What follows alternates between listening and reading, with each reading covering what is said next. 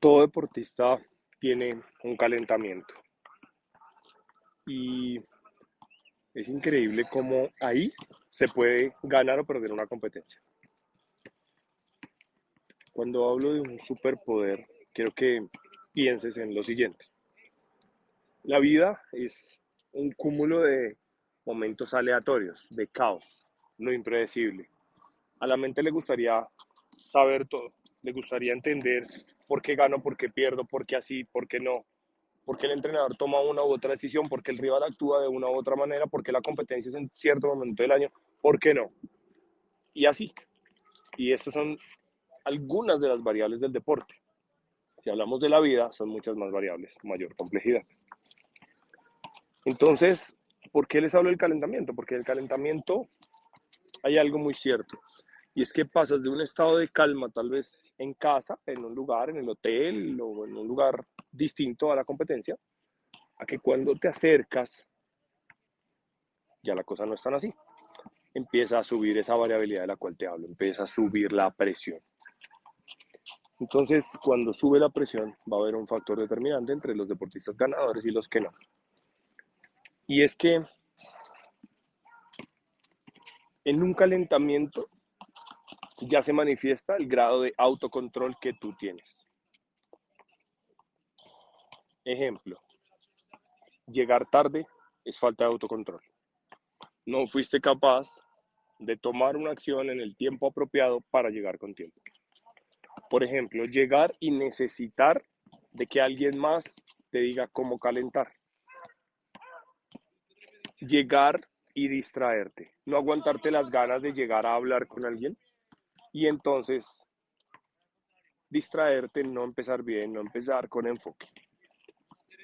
¿Qué es el autocontrol? El autocontrol deriva de una de las habilidades que tiene el cerebro racional, el neocórtex.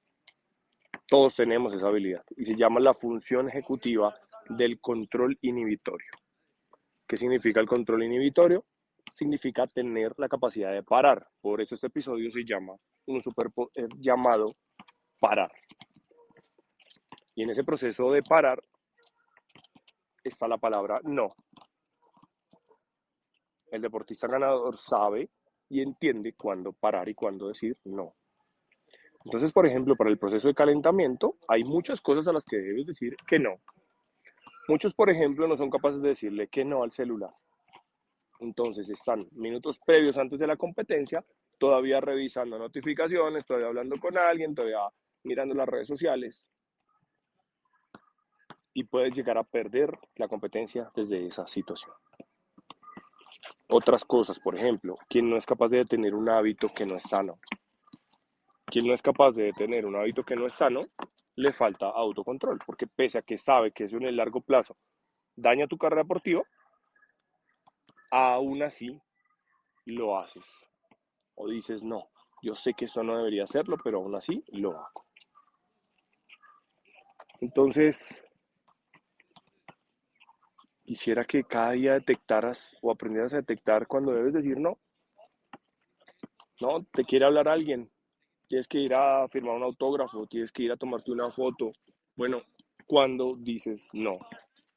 Si tienes que decir no, di no. Así te pongas rojo, así te sientas mal, así haya presión social, di no. Porque en ese proceso de decir no, lo único que estás haciendo es educar a tu mente para que después, en competencia, cuando tengas que parar, cuando tengas que inhibir ese impulso que te lleva a cometer errores, hayas aprendido a decir no, a parar, a tener autocontrol. Muchísimas gracias por escuchar este podcast y usar mis experiencias como una herramienta. Ten presente que el desafío de experimentar todo esto por tu propia cuenta está en tus manos, porque será en ese momento cuando te des la oportunidad de ser el cambio que te gustaría ver en el mundo y en el deporte. Si lo que escuchaste tuvo valor para ti como deportista, entrenador, árbitro, padre de familia, directivo, como ser humano, estaría muy agradecido si te suscribes a este podcast o lo compartes con alguien a quien pueda servirle esta información, para que transformando nuestra mentalidad podamos construir la nueva era del deporte. Te espero en un próximo episodio.